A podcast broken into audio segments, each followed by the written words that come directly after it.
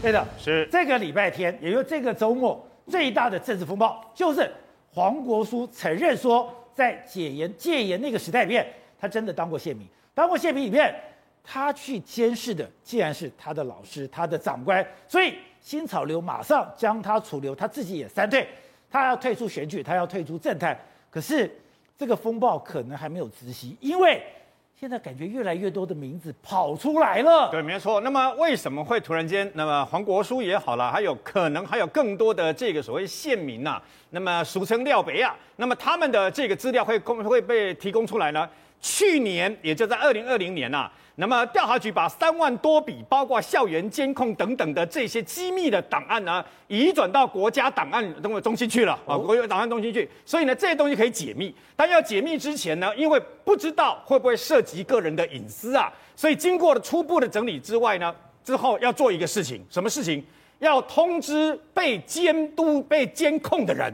也就是我是被监控的人，对，要通知你来，来了以后哦，询问一下哪些东西是可以这个等于说，因为必须哦，我们依照我们国家就是要把这些资料全部都公开在网络上嘛。那有些人涉及私人隐私，可能就不能公开嘛，对不对？是通知被监控的人来。啊、像范云被监视，没错，范云人家一定会把你一言一行、一举一动干了什么事、做了什么事，是结果他至少让范云看说，哎。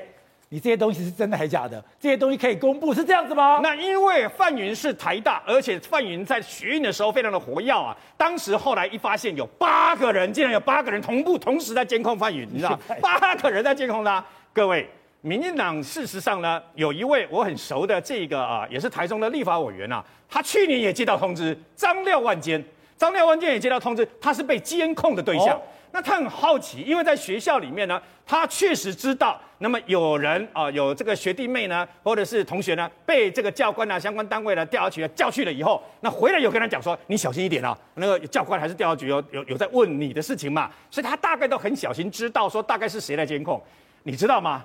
去年他被通知去看了以后，他被监控的时间呢、啊，其中这一位代号叫做张健的男子啊，化名啊。监控他整整一年多，把他吓了一大跳。为什么？把他每天做了什么事、见过什么人、做过有什么谈话的内容的重点，全部巨细靡遗，整整一年多。那就在他旁边，而且很可怕的是。他不是这个张建这个人呢，不是他想象中的那一位，就是哦，我们知大概知道国民党可能是在哪个社团，对不对？因为以前在我们读书那个年代，国民党是直接在大专院校里面八十几个大专院校里面啊，直接有党部的。像我就读四新嘛，四新那个本康啊，校园那个那个隧道一进去，看到社团最大的前两面都是中国国民党的四新党部啊。那以前党部直接设在大专院校，不跟你客气的。结果张廖万先一直以为，如果有监控的话，应该是国民党的相关的人员嘛。结果不是，不是，不是，是直接加入他。那么跟他的社团里面呢，他说他不能接受的是，一起唱歌，一起吃饭，一起谈天下事，一起开会，最后一起吃宵夜的哥们，你知道吗？他吓了一大跳，他觉得怎么会是他？因为为什么？因为呢，你在布件的时候把情报相关的言行弄上去的时候，你只要。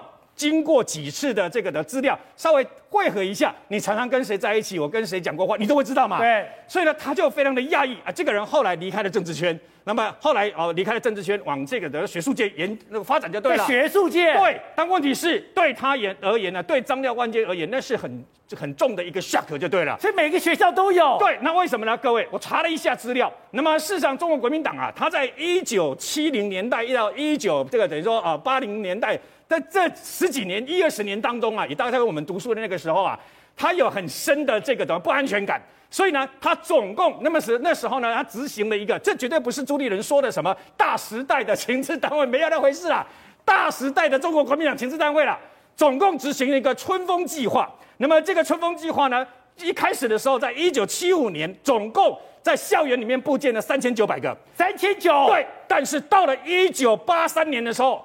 总共布线这个春风计划校园布建那个细胞情报线民啊，达五千零四十一个。呃，为什么那么多？因为呢，他这个人数不是哎，我部件不是那么容易的，我要有钱嘛。对。所以呢，他要有个代号，要有一个编号是谁，然后呢，他要有个籍贯，因为名字真实姓名不能弄出来嘛。对。所以呢，你的籍贯是什么啊？你的籍贯，比如说嘉义，你的籍贯是哪里？那紧接而来，那么他是。哪一个学校，学校不能名称不能出来，对所以它会有科系名称。那再来就是，那么它那重点咨询的这个的情报部件呢，费用是多少？隶属什么什么这个等于说呃这个比如说社团呐、啊，还是基督教长老教会啦、啊？啊，最后还有考评，考评是他表现优异，表现不好，还是表现随便都有啊？你知道，全部都有啊。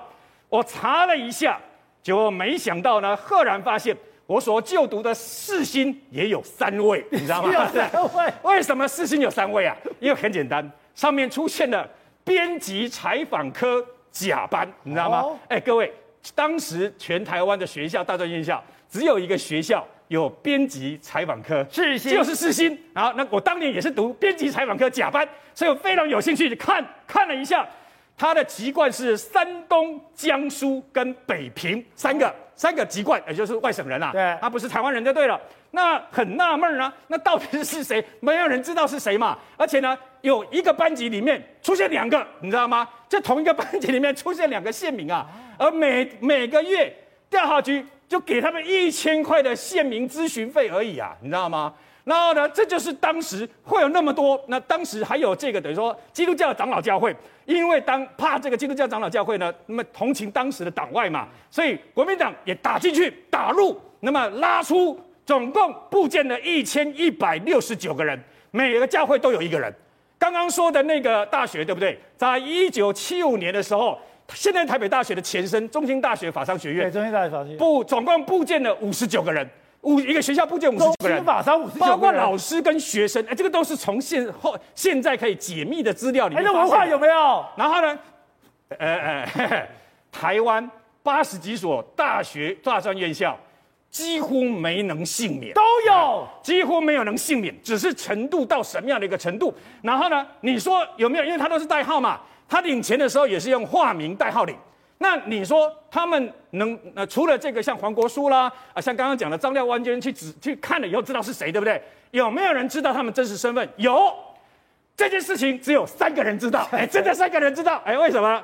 调查局的局长，调查局负责这个业务的副局长跟另外一位处长，他们三个人知道。这些人，校园里面的布线的这些人，五千多位，他们的姓名只有三个人知道，他们真的三个人知道，你知道，真的只有三个人知道。我们的警察局，你知道吗？警察局还有还有相关的那个刘少康那个专案啊，刘仲庆专案什么的，他们全部像军方的防护性专案一样啊。那这个现象一直到有一天，我不知道我还记得我跑新闻的时候，二十几年前发现，我用了半个版来 K 这个事情，为什么？因为当时啊。那么直接，那么里面包括警察局的副局长啦，还有一些警政署长的局长，为了要这个等于说啊、呃，要当中国国民党的中央委员，甚至要参选中常委啊，动作非常的大，还彼此的 K 来 K 你 K 我 K 你 K 的一塌糊涂啊！我写了以后，把它 K 出来以后，警察局怎么会有中国国民党的这个党部啊？而且都已经解严了，怎么还可以这样干呢、所以后来他们才约束这些所谓的这些啊这个这个高阶警官，不可以在警察局继续这样干的。但是。直到两千年政党轮替了以后呢，政党国民党的党部才退出了我们的警察局等单位。好，正好这件事情会到了黄国书就停止，因为现在很多人帮黄国书讲话，有人讲说他罪不起死，还有讲他已经诚心悔改了，还说他这几年表现得非常优异，应该放他一马，甚至讲万万的是国民党，你干嘛去对付我们自己人？这件事情就此打住。还是会向上延烧嘞。可是罗文家脸书说不做和稀泥式的短线操作啊，所以这件事不见得会到此为止啊。是这样子，罗文家上周五他发了一篇脸书，他脸书是说什么呢？他说有两种政治人物啊，学运分子必须要让面对历史的检验。他说第一种是成为政治人物后前后标准价值不一致，他其实谈的是郑丽文。可他关键在第二种，他说第二种是什么？当年作为党国情治系统的细胞。打入学运社团，暗地支领部件津贴，出卖组织同志，而今成为民进党扛着民进党招牌获取权位。他说，第二种人比第一种人更恐怖，就是他这篇出来，黄国书才爆出来的。对，因为他这句话说，请赶快自行了断。他礼拜五文章这样写，他说大家看到自行了断，自行了断。第一个很凶啊，自行了。第二件事情是，你怎么会说出有以前的学运分子变成党国的同胞吗？对不对？结果呢，礼拜六的时候，黄国书不就自己承认了吗？说他已经自由就把黄国书弄出来，黄国书就自己承认，对我我第六次对，然后他就三退嘛，退流嘛，退党嘛，然后呢退出选举嘛，退出。可是这件事情呢，到此为止吗？因为到礼拜日的时候，罗文嘉脸书是继续杀哎。他说：“谁？因为有人在帮黄国书辩解嘛，说因为在那个时代下，大家都很很辛苦，有的是威胁等等。他是说，在那个时代下，谁不是活在那个时代下？他说，有的人是不畏强权，可有的人却成为党国之心部件。所以他还继续在杀黄国书，他没有要。所以大家觉得黄国书很无辜，他也没有做什么坏事，他是被逼的。但谁不在那个时代下？为什么有人选择挺身对抗强权？有人？”为强权辩护，有人坚持不受诱惑，有人成为党国之心部件，所以是继续在杀嘛，对不对？而且最后他说什么？不做转型正义，不做和稀泥式的短线操作嘛。所以这些事情对于他来说，他他已经预预言了，未来还会有其他人在里面嘛？因为他们讲嘛，我们布线是布三万人呢，这三万人一部分监督国民党，一部分当时打进社运圈啊。那你打进社运圈三万人，你折在折在责。就只有三十个人，现在在国民进党内的台面上，对民进党来说压力也都很大嘛。所以关键来了，那所以还有比黄国书更大咖的吗？当然有机会有啊，还有比他更大咖玩社运的，然后会让罗文嘉这么生气。他那么生气说什么？我们自己世代的垃圾，我们自己清呢？他在他脸书上直接写的，我们世代的垃圾，我们自己清，我们自己清。所以他讲大咖也不是那种六七十岁的哦，就是五十岁上下那种学运世代的嘛。所以处长会要，这不是《无间道》的刘德华做到警政高层？你有看过《无间道》就知道嘛。森哥在警政高层里面不是只有一个刘德华嘛？所以现在大家是看的是处长会，你要怎么办？转型正义的第一件事在处长会网站上写，叫做还原历史真相。你如果不还原历史真相，后面就没有转型正义的转型正义的空间嘛，对不对？那你历史真相要不要还原？那时候到底有多少的头？你看第一第一条就是还原历史真相啊。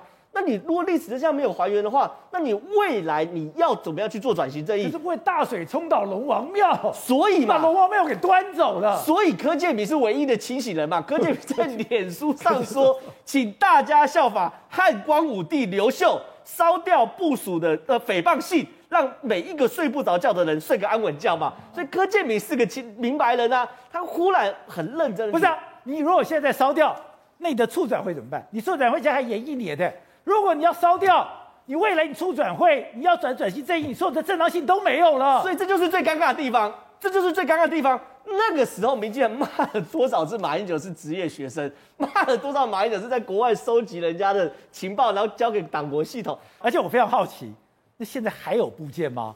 现在还有廖北亚吗？像黄国昌。私底下讲那个录音带是谁帮他录的？我不知道，我不知道。黄国昌那个录影带，这应该是时代力量自己内部的这个斗争，因为时代力量斗得非常非常厉害，所以才会有黄国昌自己开会，那录影带全部被弄出来，那应该是时代力量的斗争。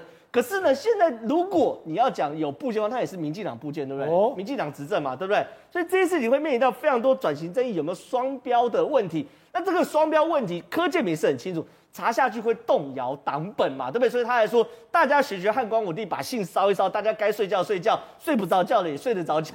所以这些事情要继续去观察。如果真的动摇党本的话，坦白讲，我认为民进党不会做的。